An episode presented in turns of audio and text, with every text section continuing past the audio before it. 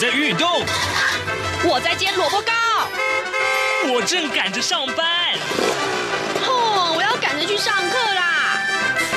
这个时候，我们都在听夏志平制作主持的《早安台湾》。早安台湾带给你最热门的时事访谈，最感动的人物专访，最直接的民意表达。对，让我们一起收听《早安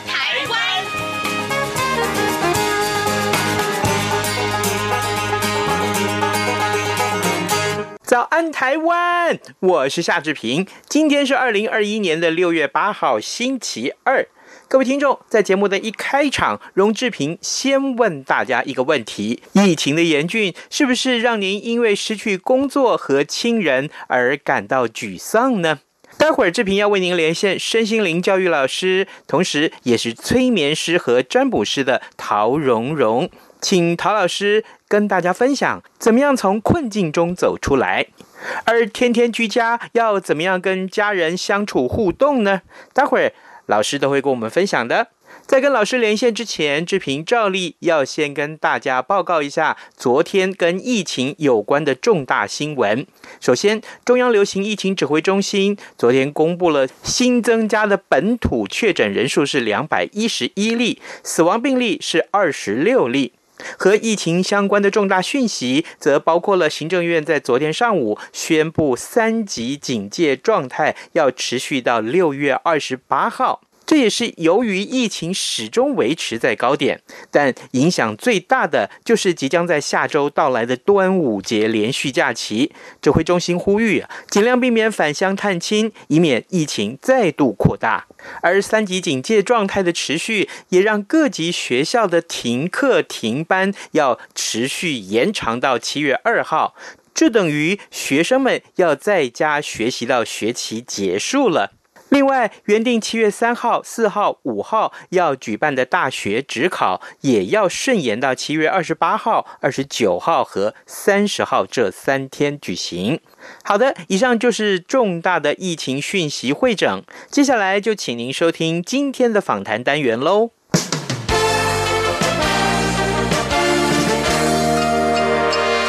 早安，笔记本。这里是中央广播电台台湾之音，您所收听的节目是《早安台湾》，我是夏志平。各位听众，这个疫情啊，始终是叫人触目惊心啊！您每天看到这么多的确诊和死亡的病例的时候，是不是觉得您的情绪也受到了影响呢？在遵守防疫规定的前提之下，你只能天天宅在家里，哪儿都不能去吧？好朋友也没有办法碰面了。是不是呢？很让你伤脑筋呢。另外，明明跟家人的关系就不好，可是偏偏屋子里头啊，哎，只有你跟他，那又怎么办呢？这样的日子还要撑多久呀？你该向谁求助呢？以上这些问题呢，哎，志平今天要邀请一位受访者来为你解答。此刻我们要连线的对象是身心灵的教育老师，同时也是催眠师。陶蓉蓉，首先我们请蓉蓉跟我们的听众打声招呼。蓉蓉早，呃，各位听众朋友，大家早，志平早。是，谢谢，谢谢蓉蓉一早接受我们的专访啊。然后我想请教你啊，就是这段时间疫情特别的紧张啊，是不是呃来跟你求助的患者也增加了很多？那么他们大多是因为身体发生了什么状况来跟你求助呢？好，首先我要说一下，因为我自己本身其实呃，目前对外的大部分的业务是占卜占卜师。我除了是呃身心灵工作者的这个催眠师之外呢，我还有一个占卜师这样子的一个身份。嗯，那同时呢，呃，我平常也会做一些的呃性咨询啦、健康教育、性健康方面。呃，刚才志平讲到说，在这段时间是不是有很多人因为他自己本身的这个忧郁啦、焦虑。来找我，其实通常来找我的人，他不会告诉我说他是这一方面的问题，因为我自己本身并不是呃精神科医师。嗯，那呃，但是会有一个很奇怪的现象哦，最近确实，嗯，上门的个案有增加，他们来呢是说要问工作，要问婚姻，哦，听起来都好像是跟呃我们都关心的事业啦、工作啦、赚钱啦，还有人际关系、感情这件事情有关嘛，对不对？嗯，是。好，但是呢，呃，我跟呃一般的这个占卜师会比较不同的是，因为我自己本身呃也是这个学习心理咨商方面的一个专业，所以我会。花比较多的时间跟他们做一些的呃，就是事前的沟通。那在这沟通的过程当中哦，我会慢慢的发现，其实他们要来占卜，并不是真的呃碰到了呃显而易见的一个关键性的问题，要知道答案。呃，我会发现这中间其实已经是像一团乱麻，这是一个他们生活的总和。很多很多的东西，全部的都都在那个地方，都已经像是一团这个这个棉线球一样的卷在那个地方。嗯，那在这个里面，让他发现，啊、呃，好像自己应该要去关注的是他的工作，因为疫情没了，或者是减薪，或者是业务进不来，那他在家里面，呃，跟家人起了冲突。或是说在这谈感情上面呢，感觉到不顺，所以他看到的是工作出了问题，业务进不来；他看到的是他的感情有问题，所以呢，他就跑来希望能够找到答案。但我后来发现，记不记得我刚我刚刚说到说，因为他把他整个生活弄得像一团的这个乱麻一样，嗯，所以其实很多的不管是工作或是感情的问题，他在里面。原本就很多很多的一个过去累积下来的问题都没有处理掉，哦，那现在在这个时候，他就变得更明显、更严重，然后让他觉得他不得不对外求助了。所以来的人他不会告诉你说，我最近呢，呃，特别的焦虑、特别的忧郁，嗯，可是后来慢慢的，我去抽丝剥茧之后发现，哎。原来是跟我们的疫情确实有非常密切的关系哦，这就是关键了哦。那求助者显然是必须借由外在的帮助去缓解自己，比如说遇到这些呃心情不好啦、身体出状况啊这些种种种的一些情况。嗯，通常你的专长是使用哪些方法来帮助这些求助者？我最近有一个个案，嗯，来找我的时候呢，他是说他要问他在疫情过后，他是不是就可以，嗯，渐渐的有起色他的工作，他自己是、嗯、呃当这个老板，是啊、呃，进出口贸易的老板。他这么问，那我们当然就先来看看这个呃占卜的时候牌卡上面是怎么指示的嘛，哦、对不对？好，啊、呃。这个是先从这个占卜，那当然有些的个案，他马上就说他要催眠，催眠，呃，他认为他自己，因为他其实也是一个长期在吃呃忧郁症药物的这个患者啦，嗯、呃，我我我通常比较。不那么喜欢的称他们为患者，因为你知道吗？虽然这个在医院里面我们会说他就是病患嘛，哦，这种病患会跑到医院，但是我更宁可去呃用这个个案这样子的一个呃称呼来称他们，因为有时候我们也会去医院里面拿个什么感冒药啊之类的，但是长期的，你如果长期的去吃某一种药，好像这样子的一个一个帽子就戴在身上了，它就是一个标签了。嗯，那这个标签在身上之后，我们感冒会好啊？我不会一直说我自己是一个感冒患者嘛，把自己当病人嘛，对不对？嗯。那可是有些呃身心症的朋友，嗯，我想他们也不太喜欢，不太愿意，就是经常的被称为就是说病患这样子，好像久了之后自己做的一些事情或自己碰到的呃一些的问题，好像都跟这个有关。哦，啊，我我觉得那个是在催眠里面，我们会说它是一种潜意识的暗示。哦，所以称呼个案其实是一个很中性的名词。是，他是一个比较中立的，嗯、就是一个案主，他来到面前，就像呃，今天志平你会说我是来宾嘛，对不对？嗯，对。你会说我是受访者嘛，对不对？嗯。那其实这个就是一个很中性的名称。啊，那这个受访者他可能其有其他的身份，也许是老师，呃，也许是某一个机构的负责人，是这样子的。原来如此，那好，那于是乎他们会提出自己的呃想要询问的事项喽。呃，那塔罗牌是怎么进行的呢？呃，塔罗牌就是一个问题，然后我们就会帮他抽出一个牌阵。嗯、那我刚才提到的，呃，我刚才说这个做进出口贸易的这个老板这位个案来到我面前的时候，呃。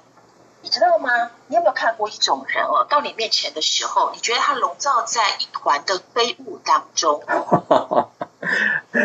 啊，嗯，很难想象。哦，哦，很难想象吗？嗯，我我看到个案的时候，我倒蛮常碰到这样的人，因为来求助的个案，他肯定是有有事相求嘛，对不对？嗯，对。他肯定是遇到了生活上面的、情感上面的、工作上面的种种的不同，呃，不顺。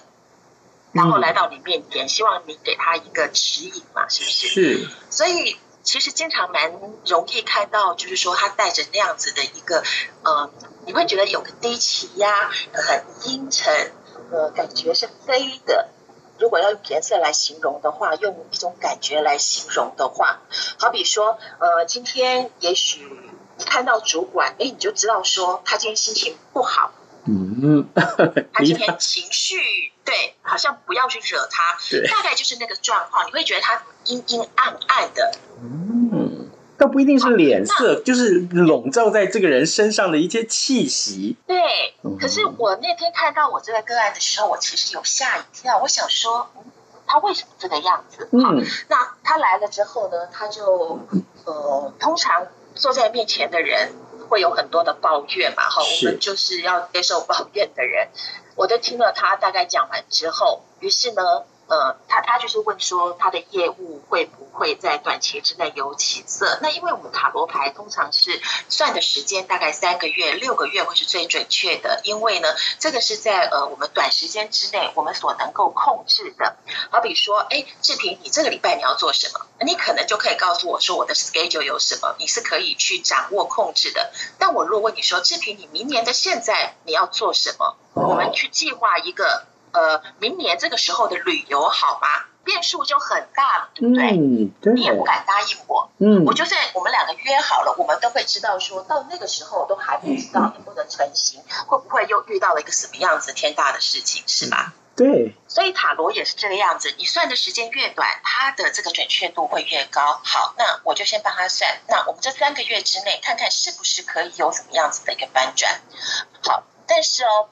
我当时在算的时候，其实台湾是一个非常，在这个控制力上面是非常平静的哈，它也会跟整个大环境而有不同的，它是一个联动性的，并不是说你所有的这个参数，呃，别的参数改变了，那你自己还是可以勇往直前，没这回事，因为我们都活在这个宇宙当中，我们都活在这个社会上，所以当时呢，呃，整个的状况，甚至那个时候还有这个博流的这个。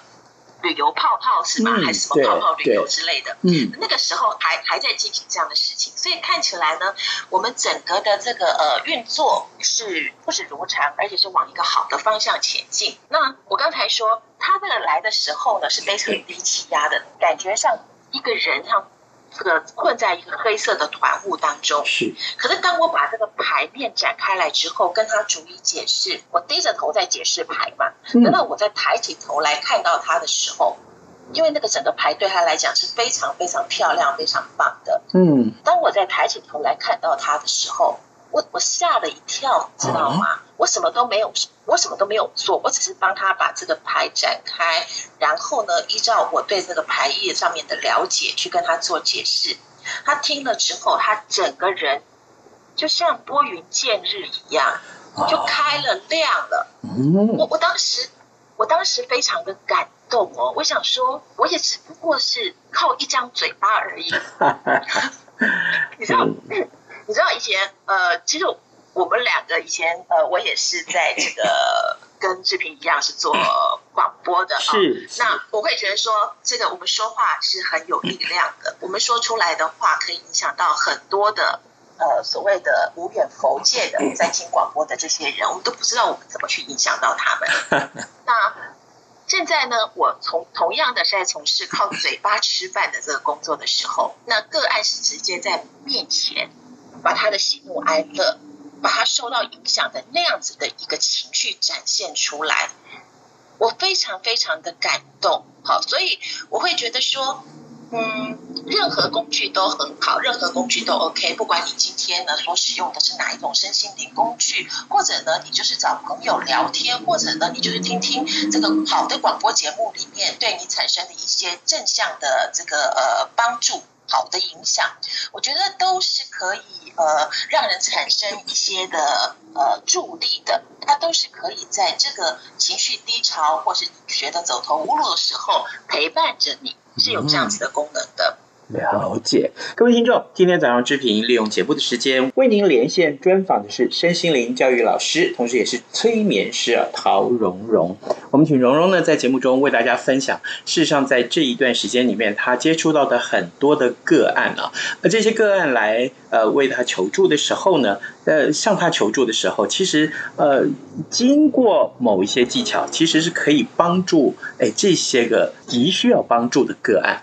那在节目一开始的。的时候，志平曾经跟各位听众提起过，防疫期间你宅在家里，可是呢，万一你原本就跟家里处的不好的时候，那这时候你天天只能跟这个人共处，那怎么办？我我一直觉得这个问题困扰的我或困扰的我的朋友，其实很多人是这样的。我要请问老师，这个时候该怎么办呢？对，这个时候真的很难办。我们呃，在去年的时候，国外就有一个调查，调查什么呢？就是呃，在这个防疫期间，不只是台湾，全世界不是就是大家被关在困在家里面嘛？结果你知道吗？在这个调查里面发现，哎，家暴事件的确增加了。哦，是。哦，对，这个可想而知嘛。那另外一方面呢，我们发现说，哎，这个亲密关系。也会增加，所以呢，呃，我记得前一阵子在报纸上就看到说，哎，这个保险套的这个卖的这个呃，它的数量激增，是，所以其实宅在家里面有很多的事情做。那感情好的，你可能就是买保险套，对不对？哦，增加亲密关系。好，那感情不好的呢？每天大眼瞪小眼吗？是，这个时候。其实我们就必须要说，因为呃，家庭这个氛围它不是一天两天的事情，你要去改变它，也不是一下子就能够改变得了。那在这个时候，我们就只能够去把我们的界限给画出来。人跟人之间有界限，有时候我们自己跟自己也有界限。好，我们其实。平常不太会去重视界限这个东西，好比说今天呃你是主呃你是主持人，我是来宾，呃，这是我们的一个界限。主持人该说的话是什么？来宾该说的话是什么？这也是我们的界限。嗯，那在家里面，我们其实每一个人他自己领域的界限，有他自己呃在这个。情绪上面的界限，感情上面的界限，呃，我不知道志平你有没有发现，有时候我们在跟一个人开玩笑的时候，有时候会不小心的去踩到人家的雷，或是说呃，去去侵犯到人家，然后本来是觉得是善意的开玩笑嘛，结果对方却生气了。有有有，这就是呢，我们对于界限的这个敏感度并不高，我们没有做好这个界限的那个把持的一个工作。那在家里面更是如此啦。哦，我们常常会说，小孩子呃，有有些早期的时候，我们会认为说，小孩子好像就是父母的财产，所以呢，小孩呃，父母对小孩子来讲呢，他是绝对的权威，小孩子没有什么界限可言，什么事情都是由家呃这个家长要把他管得牢牢的，盯得紧紧的。是不是？但是我想现在的孩子是很幸福的，因为现在孩子很会主张自己，那现在的父母呢也会尊重。其实界限很容易，很容易去去讲呃，就是一个尊重。但是呢，要能够做到人跟人之间的尊重是不容易的，更何况是家人。那刚才志平的问题是说，我们在家里面，我们要怎么样在这个疫情期间呢？呃，起码这个家庭。不要说和乐了，不争吵，不接 触，总可以吧？好，那所以呢，这个时候我建议大家不妨，因为你没有办法去选择，大环境就是这样子。我最近有一个个案是这样子的一个状况啊，那我只能告诉他说，那我们就先跟家人看看是不是能够用一些沟通谈判协调的方式来谈一谈。嗯嗯。好，我们能够怎么样？呃，在不影响彼此的情况之下，我们画出我们自己的一个界限。好比说，今天我觉得我心情不好，今天我就是看很多东西我不顺眼，那我就把我自己关在房门房间里面。那我关在房间里面的时候，就请你不要再来一下子叫我做什么，一下子叫我做什么，或觉得我在里面发生了什么事情了，要来这个打扰我，是是不是可以做到这个样子，降低我们的接触？这是一种呃，把这个界限给划分开来。是。可是对于很多老人家来说，可能他们没有办法接受这个耶。他会觉得，是我我我怎么样？我就是要对你如何如何如何，点点点点点。那你你现在叫我跟你保持距离，跟有划清界限，哎，至少画出那条界限来，我怎么能接受？那怎么办？是，还有很多人，他家里面没有那么多的空间，他就是一家人挤在一两个空间里面，对不对？对。其实真的很难哎，我必须要说，我们。有要有很多很多的练习，那这个练习它绝对不会是在一个年轻的时候忽然之间你就学会了。好，我们只能说这是一个重新的开始。嗯，那呃，你在这样子的开着重新的开始里面，必须要去尝试着告诉自己说，我们现在都在面临一种不同的。呃，迥异于以往的这个生活的状态。以前本来是可以逃出去的，一整天没事的，可能到了十一二点才回到家。那也许就是被骂了一两句，那也许骂了一两句呢，你又可以跑出去。现在完全不行的时候，你又希望能够在家里面维持一个和平共存嘛，对不对？好，和平共存这样的一个状态。是。对，我其实会跟个案说，那我们先试着。用一种开放式的心态去接纳，好吗？接纳这两个字，其实就是没有任何的批评，没有任何的评断，也就是看在眼里。至少啊，这是一个非常棒的，呃，一个尝试性的做法，可以让走不出那个胡同的人啊，那心里面可以有一点点转变的开始。好，呃，老师，那呃，除了刚刚你告诉我们的这种，嗯，比如说要先呃划清楚这个界限之外，因为我们也常常听到，也看到各种讯息，哎，教人要正面思考，或者说，哎，我我要拒绝负面能量啊，哎，总是认为说这负面的东西不 OK 的，嗯，但是我想请教老师，就是从辅导或是助人的角度来切入的话，负能量这三个字不好吗？因为时间有限啊，我就大概用一个比较简单的一个快速的方式把它给呃先先说一下。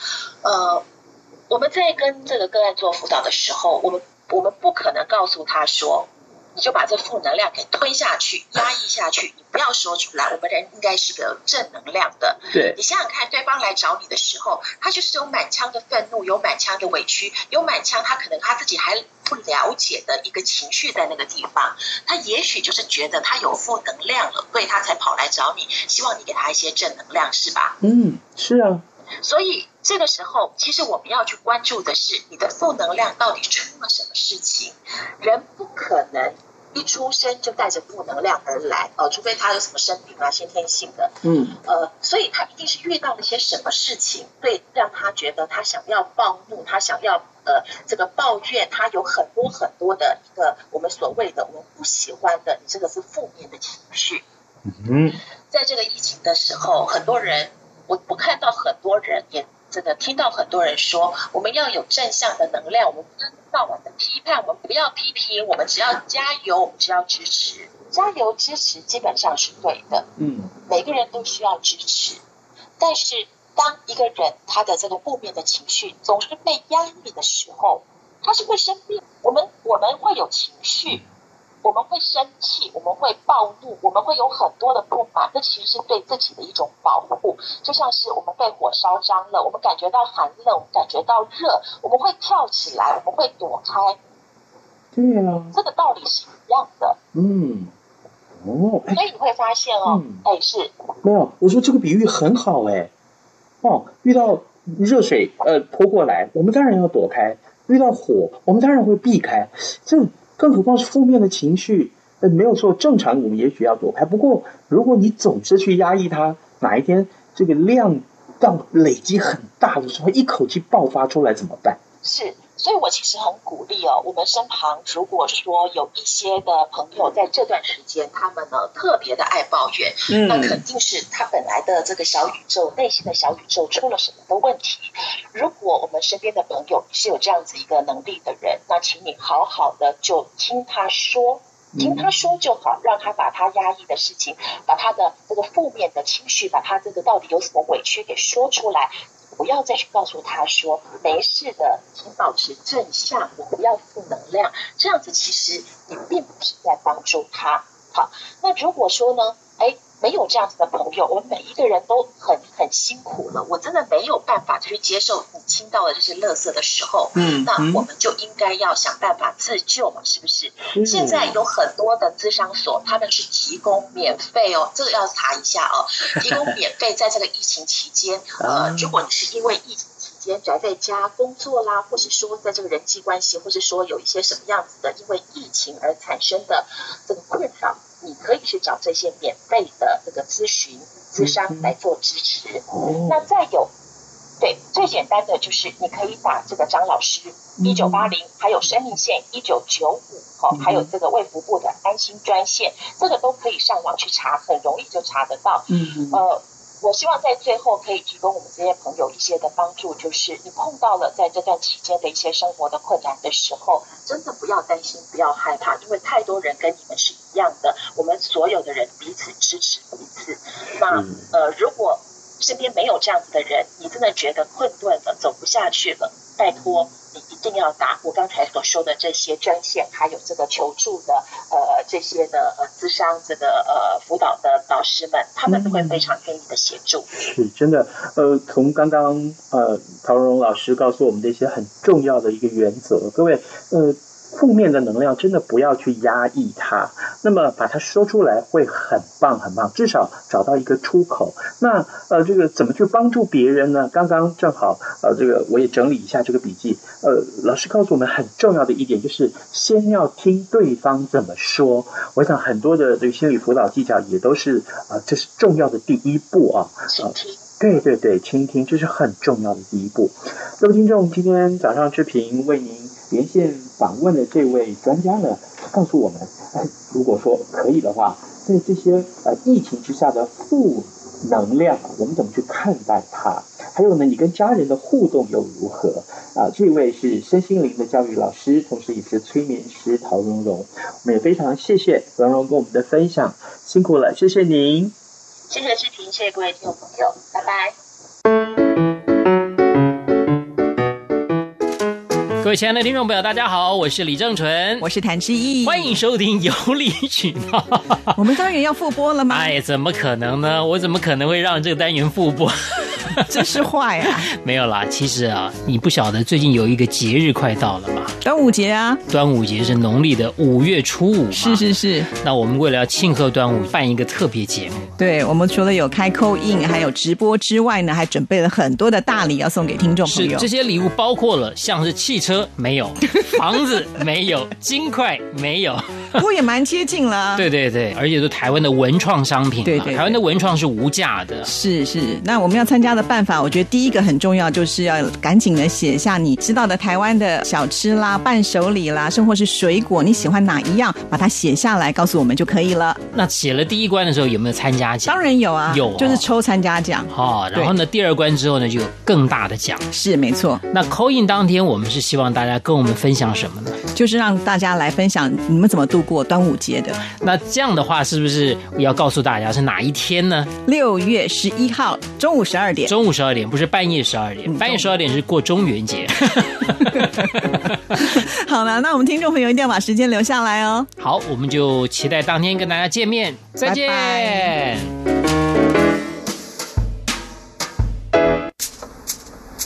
早安，台湾。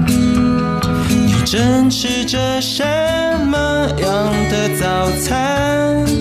吐司加火腿蛋，咬一口，然后收听中央广播电台。各位听众，以上就是今天的早安台湾，谢谢您的收听，明天再会喽。